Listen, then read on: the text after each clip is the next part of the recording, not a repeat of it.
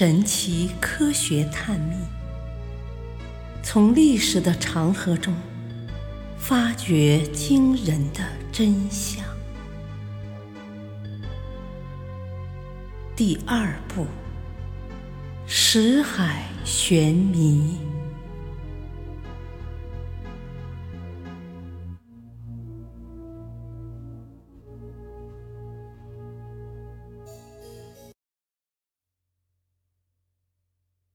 谁将黑手伸向了林肯？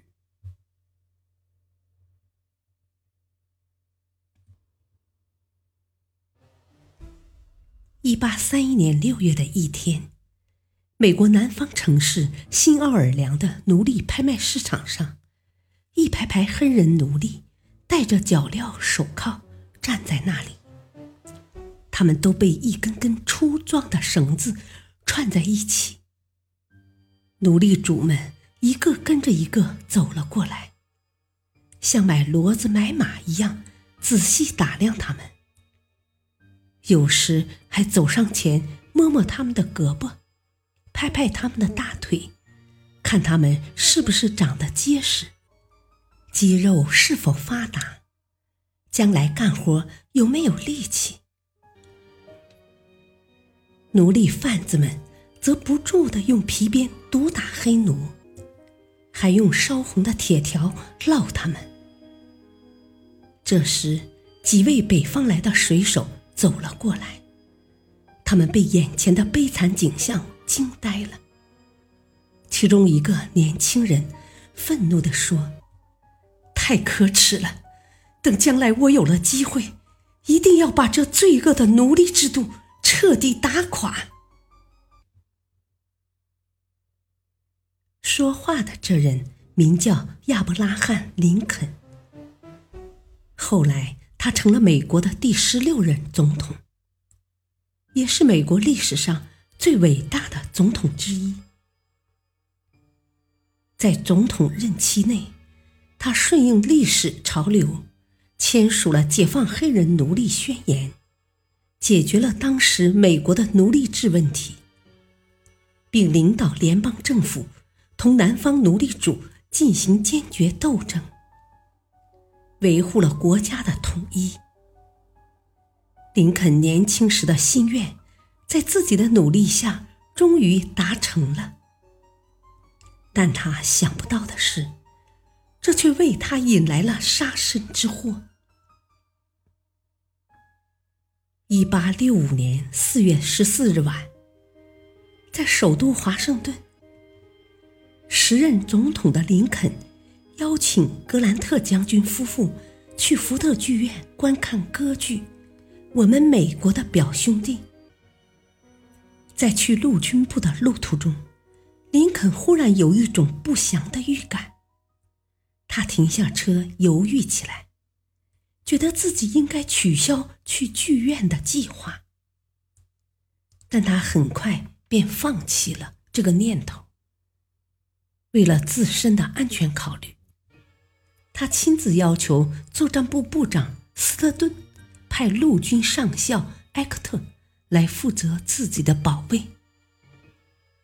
斯特顿告诉总统，埃克特早已在当晚安排了任务，得另委派一名叫布莱恩的军官作为总统当晚身边的警卫官。演出十分精彩，剧情慢慢发展到高潮。这时，一个黑影悄悄地走进了总统的包厢。不久，剧院里传出一声枪响，子弹击中了总统的后脑，总统应声倒下。四月十五日清晨七点二十二分。虽然医生全力抢救，但仍是回天乏术。林肯总统命赴黄泉。而那位凶手枪击林肯后，在慌乱中急于逃跑，不慎碰伤了自己的脚。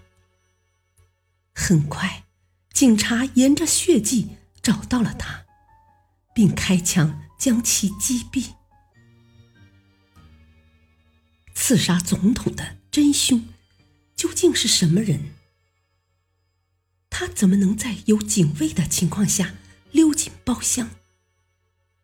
人们对这些问题都希望能有所了解，可犯罪嫌疑人已被击毙，只好通过其他途径来了解事实。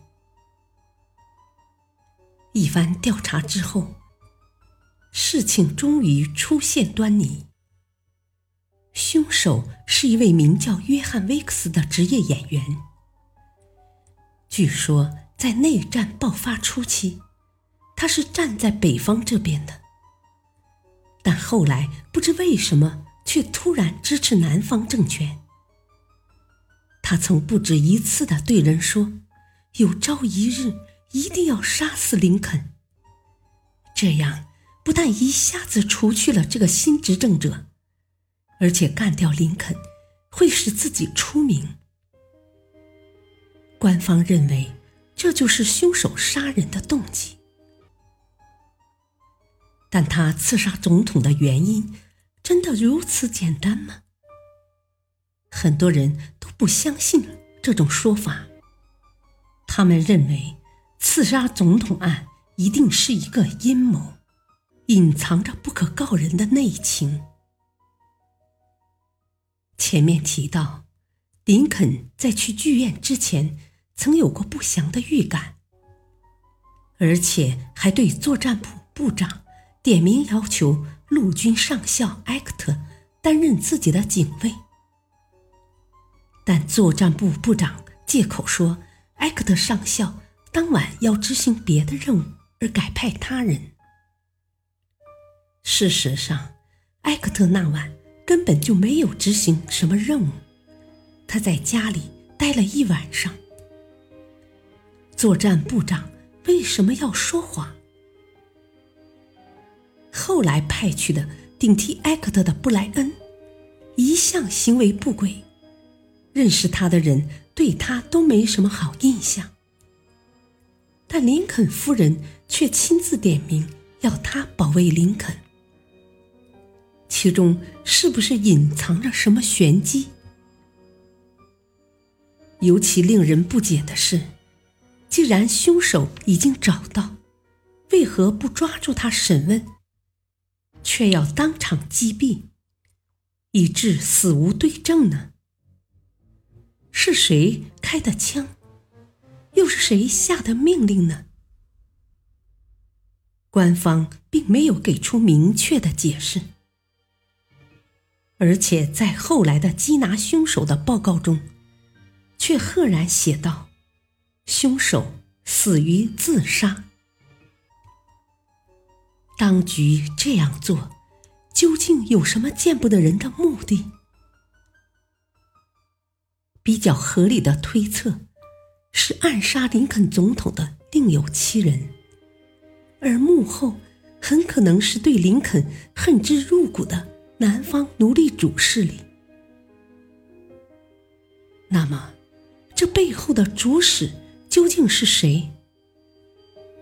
真相目前还不得而知。